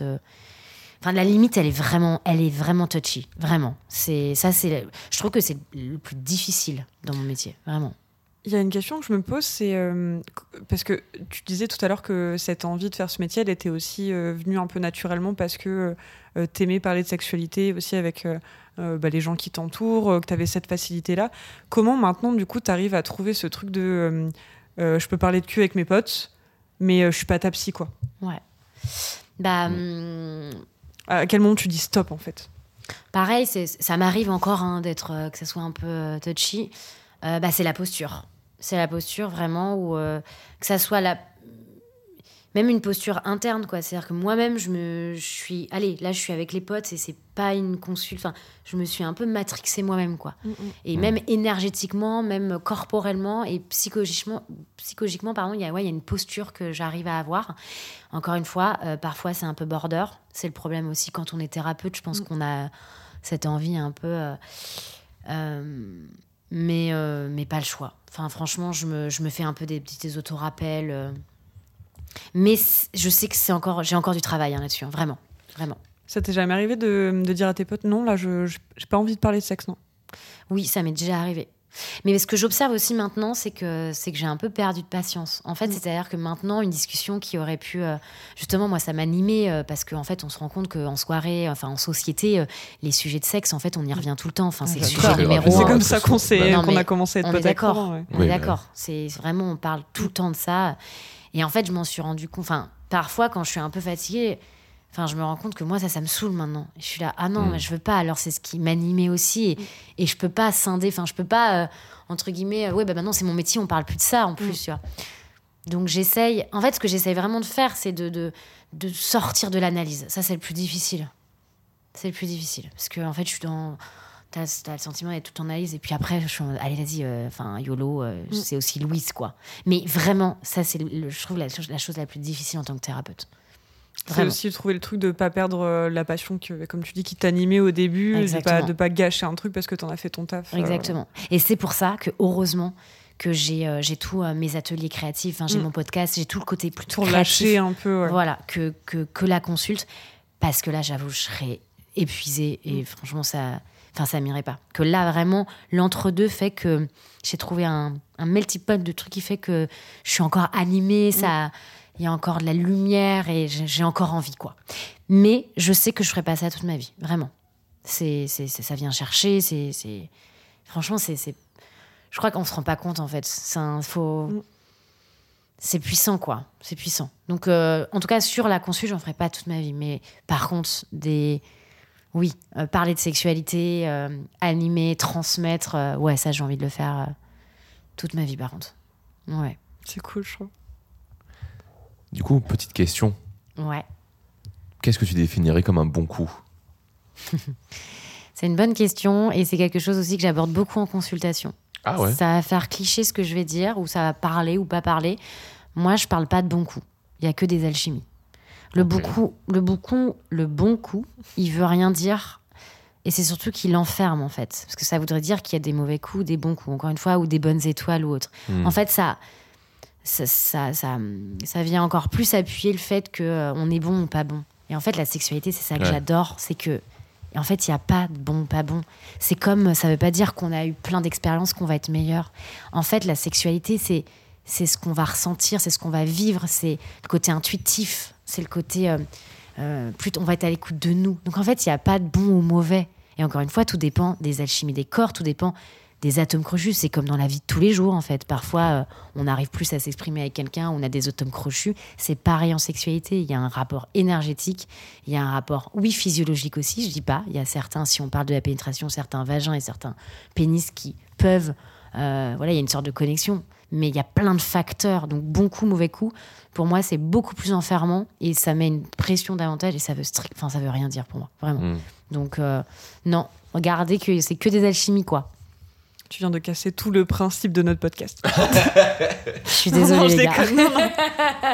Non, parce qu'en Non, plus, c'est en vrai, même les réponses que nous on a données, euh, c'est pas la réponse d'un bon coup, tu vois. Genre, euh, et ça sort de ce carcan de. Un bon coup, c'est Jérôme, 24 ans, qui a eu euh, Mm.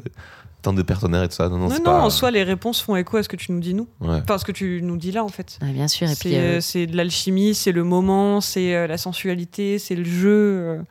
Ouais, du coup, ça, ça fait. c'est où j'en suis dans ma sexualité. En fait, il y a tellement de facteurs que je trouve que réduire à un bon coup, et puis en plus, sortons de ça. Enfin, déjà, on n'y arrive pas, on est là, performance, nanana, que bon coup, on est là, ok. C'est vraiment, ça renforce l'idée de Ouais. validation. C'est bon, j'ai été bon. Non, mais ça veut dire quoi, en fait? C'est Peut-être qu'avec quelqu'un, tu n'auras pas eu la chimie, et de l'autre côté, ça sera trop bien. Enfin, Mm. c'est. C'est pour ça, euh, en fait, c'est un champ des possibles, la sexualité. Nous nous réduisons pas à quelque chose qui fait beaucoup de mal, en fait. C'est pour ça que, et en consulte, je sais que j'ai beaucoup de personnes, euh, notamment les hommes, qui arrivent avec ce bagage de, de cette, cette, euh, cette charge inconsciente et, et non palpable où ils arrivent avec ouais mince il va faire chose quelque chose non non vous inquiétez pas en fait c'est il y a pas c'est pas de bon ou mauvais coup et puis ça ouais je, je- je trouve que ça nous fait plus de mal qu'autre chose. Mm. de, de parler comme Parce que ça emmène à la comparaison, forcément. ouais en plus. Alors que chacun est, est unique quoi. Et chaque euh, chaque baise chaque sexualité est unique chaque moment euh, voilà donc euh, puis encore une fois qu'est-ce qu'est-ce que la sexualité? Est-ce que tu dirais que t'aimes le sexe ou pas? Oui, je dirais que j'aime euh, j'aime le sexe dans son ensemble en fait. Bien sûr, j'aime la sexualité. J'aime la sexualité parce que euh, j'aime euh, j'aime ce que ça procure, j'aime la conscience qu'on y met. En fait, j'aime la sexualité parce que c'est notre histoire. Donc si on aime la enfin si on aime notre sexualité, on aime notre histoire, on s'aime en fait. Ça, donc c'est important. Donc oui, j'aime la sexualité parce que c'est un champ des possibles parce que comme on disait, c'est un canal énergé- énergétique juste trop puissant. Enfin voilà, Ouais. Que c'est gratuit ou pas mais euh, La plupart ça peut temps. être Ça, ça peut être gratuit. bien sûr non mais ça peut être oui ça fait énormément de bien et euh, quand on arrive à voilà hein. mais justement si on prend le champ lexical de la sexualité voilà c'est c'est une partie euh, c'est c'est du fun c'est du jeu il y a plein de choses et encore une fois la sexualité parce que c'est un vaste sujet et qu'il y a tellement de choses à y mettre donc euh, oui j'aime tout ce qui s'y apparente et même les choses difficiles qui s'y apparentent parce que c'est c'est une part de nous. Donc euh, c'est hyper intéressant voilà. Donc oui j'aime j'aime euh, j'aime le sexe. Et euh, qu'est-ce que tu aimerais améliorer dans ta sexualité? Mhm. est-ce que je donne mon joker ou pas? Tu peux donner ton joker, hein, je donne mon joker. Est-ce que toi, t'as des tabous ou des limites? Oui, ça serait mentir de dire que j'en ai pas. J'en ai des limites. Si je l'apparente à mon métier, j'ai des limites. Je ne peux en aucun cas, euh, je ne peux en aucun cas suivre euh, toute personne euh, pédophile. Voilà, c'est une limite. C'est ça vient me chercher trop loin et c'est pas possible. Je ne suis d'une pas formée et de deux, c'est quelque chose qui vient me chercher trop loin et c'est pas possible. Donc ça, c'est une limite. De deux, oui, j'ai des limites en tant qu'individu, en tant que femme, euh, en tant que voilà, des tabous. j'en ai, mais j'en ai pas non plus. C'est un- Oui, bien sûr, je pense avoir une facilité d'en parler, d'a- d'avoir une, approche, d'avoir un langage, mais oui, il y a une sorte de, de- de pudeur aussi. Elle est, elle est à ma couleur, elle est à mon image, elle est. euh, c'est un tableau, euh, si je l'apparente. Donc euh, oui, elle est, elle est parsemée de plein de choses. Donc c'est pas une réponse noir ou blanc, j'ai envie de dire. Oui, j'ai des limites, des tabous. Enfin, forcément, c'est pas le terme, mais j'en ai. Tout est un peu nuancé. Ça dépend peut-être de ton mood aussi. Bien sûr, Mm. de mon mood, de, euh, de aussi comment ça, ça.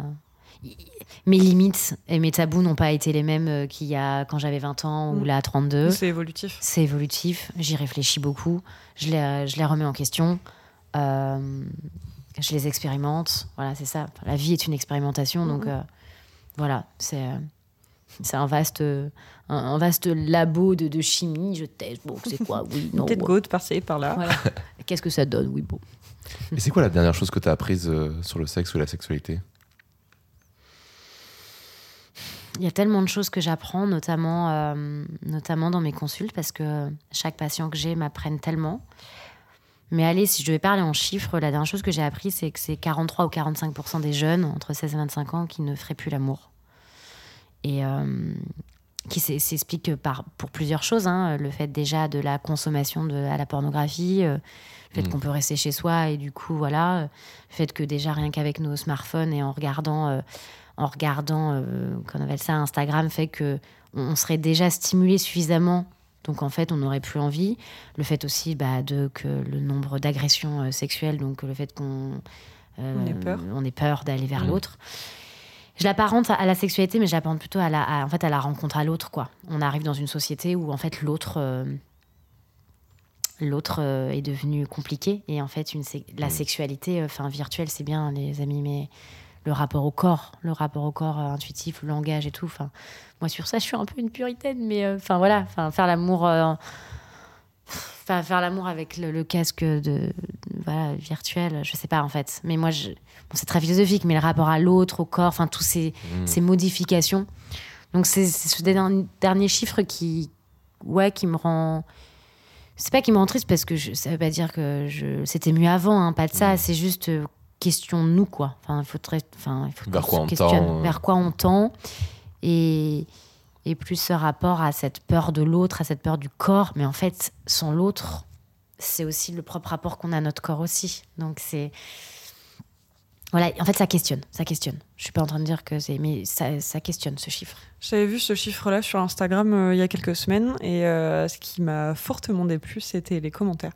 Je, Ouais. je me flagelle en regardant les commentaires, ça m'énerve euh, Ouais, moi je toujours. je, je fais pas parce que Faut franchement, pas. Je, je peux pas m'en empêcher, je pense que c'est de la curiosité un peu malsaine. Je sais que ça va me faire du mal, mais je le fais quand même et je finis forcément énervé. Et les commentaires, c'était que de toute façon, euh, c'était lié à la misère sexuelle des hommes qui ne pouvaient plus approcher les femmes parce que les femmes refusaient d'être draguées. Et j'étais en mode genre, non. Je, je, je peux comprendre que les manières de draguer soient différentes maintenant, que ce soit peut-être euh, pour certaines personnes moins accessible euh, que pour d'autres, ou moins facile d'aller vers l'autre depuis le Covid, depuis MeToo, depuis les applis de rencontre, etc. Mais tu peux pas, tu, tu peux pas mettre tout ça dans le mot misère sexuelle, en fait. C'est, je, je trouvais ça hyper malsain. Surtout que c'est une théorie de merde, la misère sexuelle. Ouais. C'est- C'est pas c'est une théorie qui tient pas la route. euh. Ouais, et puis, alors, ça en fait partie, en effet. Ça, ça fait partie du fait qu'aujourd'hui, les, euh, les rapports euh, entre hommes et femmes ont changé. Mais d'une, c'est un facteur et il y en a beaucoup d'autres. Et misère sexuelle, qu'est-ce qu'on entend par misère sexuelle aussi? Voilà, on peut pas non plus euh, tout, tout mettre là-dedans. Euh, donc, euh, non, il y y a- il y a plein de facteurs qui font, comme j'ai énuméré tout à l'heure, il y a vraiment la consommation de pornographie, il y a le fait que maintenant, on est tout à portée de main. Enfin, on va plus vers l'autre, en fait. Il y a plus de rencontres. Moi, c'est plus ça, en fait, qui est alarmant. Genre, on se rencontre quand, en fait Mm. Mais quand je parle de rencontre, c'est pas euh, la rencontre des corps, la rencontre de l'autre. En fait, c'est la rencontre à soi-même, tout simplement. Et on- Mm. c'est- moi, c'est plus ça qui me. Voilà. Mais bien sûr que, c'est- bien sûr, tous ces les mouvements MeToo, enfin, la, la, la, la- la peur de l'autre, les agressions, euh, toutes ces, bien sûr, font partie Mm. de ça. Mais c'est dans un grand Pas champ. forcément dans le négatif aussi, je trouve. Non, je pas pense qu'on a appris à se Non, ça se protéger aussi. modifie tu en vois. plus, ça se modifie. Mm. Enfin, tout se modifie. hein. Là, on est dans un, de toute façon, un, un changement. Mm. Donc, euh, Mais je pense aussi- que vraiment, on est dans une période de latence où Totalement. on ne sait pas trop où on va. Il y a beaucoup Totalement. de choses qui ont changé ces quoi, dix dernières années. Totalement. Ah, ça s'est vraiment intensifié ces cinq dernières Ouais. années, je trouve. Ouais, ouais, Genre, ça fait 10 ans que ça bouge, mais ça fait vraiment 5 ans que ça ouais, bouge vraiment. ouais, ouais, ouais, c'est vrai. Et, euh, et je pense que du coup, on est vraiment en mode genre, on sait pas vers où on va, on sait pas comment y aller non plus, mais on y Exactement. va. Comme Exactement. ça, à tâtons.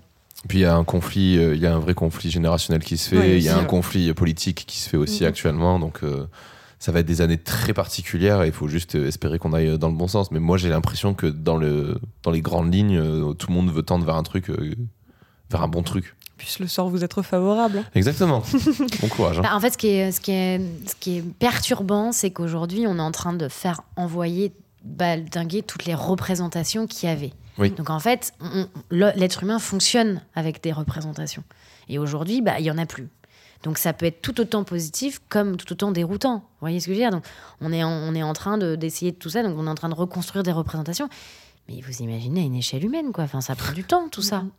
Donc oui, on est dans un sort de flou artistique euh, et qui peut être parfois très paralysant et très, euh, Très anxiogène. très anxiogène, exactement. hein, parce Mm. que moi, je, je me rends compte dans mon cabinet, hein, enfin, j'ai, que ce soit homme ou femme, hein, il y a, Mhm.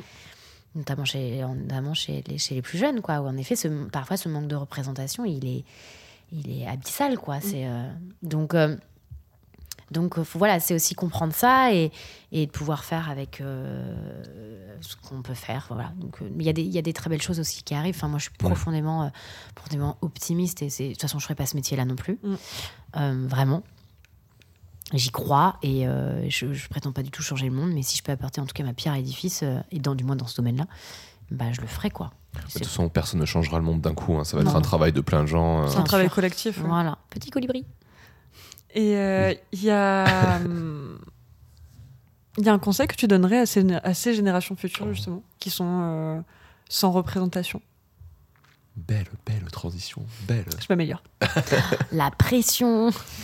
Qu'est-ce que je vous dirais? Euh, Ça, ça fait écho aussi à hum, ce que toi, t'aurais aimé entendre quand t'étais Ouais. petite. Bien sûr. Vraiment, hein, c'est et c'est c'est mon approche et c'est ce que je prône. C'est c'est avant tout de de, pouvoir euh, être en relation avec soi-même, mais une relation vraie, quoi. Oui, qu'en effet, d'aller explorer, d'aller ressentir, de lâcher ce mental et de revenir à qu'est-ce que mon corps il me dit, de, de, de s'observer, de venir à quelque chose de, de, plus intuitif, quoi. De pas rester. euh, et surtout d'aller euh, écouter ce que, ce que, ce que ça, ça, je pense qu'avec tout ce qui se passe, notre intuition, elle partira pas. Allez écouter qu'est-ce qui se passe au fond de vous, quoi, vraiment, et pas ce qu'on vous dit de faire ou autre. Vraiment, euh, soyez votre propre, euh, propre guide, quoi. Et, et allez-y, quoi. Il y a des choses hyper bien faites aujourd'hui. Enfin, il y a des super comptes. euh, Mm, mm. il y a des super, voilà, même Jouissance Club ou autre. Allez explorer, éclatez-vous. Mais Prendre surtout, le- soyez, le dans, maximum de sources d'infos. soyez dans la rencontre avec Mhm. vous, mais dans la rencontre réelle. Réelle. C'est avec l'autre qu'on apprend, c'est avec soi, mais, mais dans la chair, quoi. On fait pas l'amour euh, virtuel, enfin virtuellement, on fait pas l'amour à, à distance, quoi. Ça peut arriver, mais le corps, il est, il est primordial. Donc, euh, ouais, j'aurais envie de mettre un petit peu de. Allez-y, quoi. Allez-y. euh, Allez-y. euh, N'ayez pas, n'ayez pas peur, quoi. Allez expérimenter. Par vous, mais aussi par l'autre, quoi. Allez vous toucher, allez regarder, euh, allez euh, explorer, regarder. Euh, attends, il y a tout qui est bien aujourd'hui. Il y a plein de choses, quoi. Super chouette. Donc, euh, Connais-toi toi-même, comme dirait euh, le philosophe grec. bah oui, Je sais mais plus lequel. vraiment. Ouais. Mais c'est vrai. Mais bien sûr, bien sûr, ça passe. Et c'est tout bête, hein, mais oui, moi, je, je- ça- ça- parfois, ça passe par juste euh, déjà, euh, regarde-toi et regarde ton, ta vulve, regarde ton sexe en ce qui Mm, concerne mm. euh, euh, les femmes. euh, voilà, qu'est-ce que tu vois, qu'est-ce que tu, qu'est-ce que tu ressens quand il touche, qu'est-ce que tu, quand tu, quand tu la vois, tu ressens quoi Mm. C'est aller se questionner. Et c'est là la sexualité consciente. Et franchement, c'est pas grand-chose, quoi. Ouais. Mais c'est pas, c'est pas commun pour tout le monde. Non. C'est quelque chose que j'ai travaillé moi, euh, avec une jeune dont je m'occupais en situation de handicap, qui eux, pour le coup, sont quand même hyper dépossédés de leur corps parce qu'on est toujours là à, les toucher pour les soins, pour les habiller, pour les changer, pour les doucher, et qui n'ont même pas forcément la possibilité de se toucher eux. Et, j'avais travaillé un peu ce côté sexualité avec elle, et je lui dis, mais tu, tu, tu t'es déjà vue toute nue devant un miroir? Et en fait, depuis qu'elle avait fait sa puberté, elle s'était jamais vue toute nue devant le miroir. Je dis, bah, très bien, je te fous sur ta chaise, je te fous devant le miroir, je te laisse 10 minutes et euh, tu me dis quand je peux revenir. quoi. Et euh, donc, ça a été un travail de deux ans, hein, euh, où, au début, on faisait ça, puis ensuite, elle restait sous la douche, puis avec le jet, puis dans le noir avec de la musique. Et, au final, en fait, elle s'était trouvé un temps masturbatoire à elle. je frappe toujours pour savoir si je peux rentrer, si c'est bon. Et c'était hyper intéressant, du coup, de de lui montrer en fait comment c'est fait parce que il y a plein de jeunes du coup qui se voient pas devant le miroir, qui savent pas, qui ont pas non plus forcément la, la possibilité de, de savoir comment c'est fait à l'intérieur, comment ça marche, pourquoi tu as des pertes blanches, pourquoi tu as des règles. Là, j'ai ouvert un, un, nouveau débat cette semaine parce que je suis euh, référente sexualité sur mon établissement. Et euh, du coup, on fait des, des réunions inter-établissements euh, vie, alors c'est vie intime, sexuelle, affective, mm. et aussi aide à la euh, c'est un truc avec la famille, euh, à la, aide à la parentalité. Euh, et, on est en train de réécrire le projet de l'association, qui est réécrit tous les cinq ans en fait. Et avant, il y avait deux lignes sur la sexualité, parce que c'est hyper tabou la sexualité des personnes en situation de handicap. Hmm. Et là, je me suis posé la question de les consultes gynéco, parce que moi, je m'occupe de gamines de 18, 20, 25 ans qui en fait ont jamais vu de gynécologue. Et ne savent même pas comment ça se passe, ne savent pas ce qui se passe à l'intérieur d'elles, ni à l'extérieur d'ailleurs. Et, euh, je posais la question à une jeune fille il y a pas longtemps, elle me dit mais c'est quoi euh, un spéculum? Non, j'en ai jamais entendu parler. Comment ça se passe? Est-ce que ça fait mal? Est-ce que je suis obligée de le faire? Et je me vois expliquer ça à une gamine. Je me dis mais tes parents t'ont pas expliqué? Non, ok. Est-ce que c'est nous à l'établissement de faire cette prévention là je vais remuer un peu la merde pour voir euh, comment ça se passe. Mais, euh, mais c'est vrai, juste que tu dis, mais en même temps, nous, en tant que femmes, euh, au niveau représentation, on n'en a pas, quoi. C'est mm. quelque chose d'intérieur, hein, déjà. Mm. Donc, nous, on le voit pas. Mais il y a, tout, l'extérieur de la vulve aussi qu'elles ne connaissent pas forcément. Oui, bien sûr. Mais tout ce travail.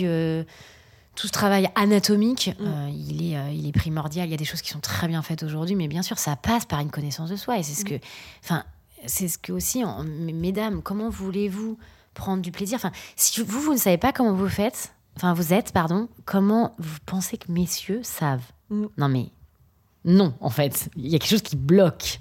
Donc vraiment, c'est l'importance. Et là, je parle, les mots sont un peu forts, mais je parle de responsabilité sexuelle, quoi. Enfin, aujourd'hui, mm. euh, bah ouais. Enfin, mm. il, va falloir passer par ça. Ouais, il y a une responsabilité, savoir comment on fonctionne, comment on est, qu'est-ce qu'on aime. En fait, c'est la base. On le fait déjà dans tous les coins de notre vie. La sexualité, c'est pareil, en fait, les gars. Aujourd'hui, on nous apprend à conduire, on nous apprend pas à faire l'amour. Enfin, il y a un moment, euh, non. Je vois ça un peu. Euh, j'ai un peu une représentation très physique de ça. De, euh, tu attends que ton partenaire te donne du plaisir. Tu sais pas comment t'en donner. C'est un peu comme si tu, tu lui dis, bah tiens, je te, je te donne un livre, c'est mon plaisir, mais par contre, je sais pas ce qui est écrit dedans il est fermé, tu te débrouilles. Et puis il est dans une autre langue. Je l'ai jamais lu, voilà, c'est ça. Et euh, comment tu peux t'attendre à, ce que ton partenaire euh, euh, sache comment te faire du bien, comment te caresser, quelles, sont tes zones érogènes, qu'est-ce que t'aimes pas aussi, si toi t'as pas apprivoisé ton propre Bien sûr, bien sûr. Donc c'est ça paraît simple sur le, ça paraît simple sur le papier, mais c'est repartir de là. Donc oui, le conseil que je donnerais, ça serait ça, ça serait de repartir vraiment, euh, d'aller euh, regarder, d'aller, euh, de se regarder, mm. de se toucher, d'aller s'explorer. On est quand même, enfin, il y, a plein de choses à voir, il y a plein de choses à connaître. Regardons-nous quoi, avant de pouvoir aller vers les autres quoi. Donc oui, investissez-vous, s'explorez-vous. S'explore, joli, très joli. Et du coup, euh, pour euh, terminer, euh, pour se rapprocher vers la fin du podcast, qu'est-ce que tu recommanderais comme, comme produit, que ce soit un livre, une chaîne, un compte Insta, pour du coup voilà, s'instruire ou s'éduquer à la sexualité? Bonne question. Euh, à part la minute sexe. non, pas du tout. Non, il y, en a plein. Oh, là, il y en a plein. Bah, il y a Orgasme-moi. Euh, oui, bien sûr. Bien sûr. Il y a franchement Tristan Villemer, euh, mon pote là, mais c'est super ce qu'il fait. En plus, il fait un rapport à l'art. Enfin, voilà. Il a un compte Instagram aussi. Il a un compte Instagram. Il y a Sexo aussi, je crois, thérapie. En vrai, il y en a mille. Vraiment, il y en a plein mais on pourra peut-être les mettre. Après, euh, bah, je le disais tout à l'heure, euh, Jouissance Club, la Bible du XXe siècle, hein, clairement, euh, bien sûr, recité. Un bon nombre de fois. C'est super. Après, j'en ai mille, hein, pareil, des bouquins. Mm. et puis d'aller, ouais, curiosité, d'en parler. Et vous-même, en fait, aussi. hein. Mm. On est parfois euh, le meilleur, euh, Meilleure source d'infos. meilleure Ouais. source d'infos aussi. Et n'hésitez pas à aller euh, au cinéma, n'hésitez pas à aller voir. euh, Il y a plein d'artistes aussi. Tout ce qui s'apparente, enfin, la sexualité, elle est partout à qui veut le voir aussi. hein. Elle s'apparente pas. euh, Voilà, il y a. Ouais, l'art peut être très, très, Formateur. très formateur aussi. Vraiment, juste intéressez-vous. Et moi, la- vraiment, ce qui, me, ce qui me tient à cœur, c'est mettez de la conscience. Posez-vous la question de Ok, je fais ça, mais pourquoi? Mais c'est en fait, ça apparente à toute notre vie, quoi. Comment je consomme, comment. Bah, pareil avec ma sexualité. Se poser la question Ok, je, je fais ça, pourquoi je le fais Est-ce que c'est ok Est-ce que ça me va Est-ce que je le fais pas? Que- Est-ce que je mets de la conscience sur cette partie de moi? En fait, c'est ouvrir une porte, quoi. Comme on se pose la question de qu'est-ce que j'ai envie de faire dans la vie, bah ok, ma sexualité, elle a quelle place? Comment elle se passe? Est-ce que ça va? Est-ce que juste, voilà, de commencer à la regarder en fait, Très bien. et pas juste de faire, mais d'être. Notre sexualité, elle est Mm. dans l'être, elle est pas dans faire. Et il y a une question que toi, t'aurais aimé nous poser? C'est quoi votre meilleur peu? C'est quoi le quoi meilleur coup? C'est quoi votre meilleur coup? Ben moi, la question que j'ai envie de vous poser, c'est euh, c'est toutes les questions que vous m'avez posées, mais euh, comment vous vous sentez dans vos sexualités? Tu commences? Ah On bah, a ça, 4 heures. moi, ça, ça va aller très vite. hein. En ce moment, euh, j'ai zéro libido. euh, le temps me donne envie de me foutre en l'air. Et les sites de rencontres, je parle deux minutes avec des gens et je suis en mode. pff, Me fait chier. Non, c'est pas tant que je me fais chier, mais je suis en mode, mais euh, pourquoi Mm. Qu'est- Qu'est-ce que je cherche là? Genre, je suis. Mais je peux te donner ma carte si tu veux. hein, Pour un rapport, pour un rapport de libido, c'est bon, j'ai. Et pour. Voilà, c'est bon. J'ai plein de choses qui arrivent déjà. Très bien, très bien. Eh bien, écoute, j'y réfléchirai. Euh, moi, c'est un peu pareil. C'est-à-dire que, ouais, la libido, je me cherche vachement. euh, euh, J'avais une libido très forte quand j'étais plus jeune. Jusqu'à quoi pff, 22 ans Oh, jusqu'à hier. non, non. non, en vrai, jusqu'à 22 ans. Ouais. Et là, ces dernières années, c'est vrai que c'est.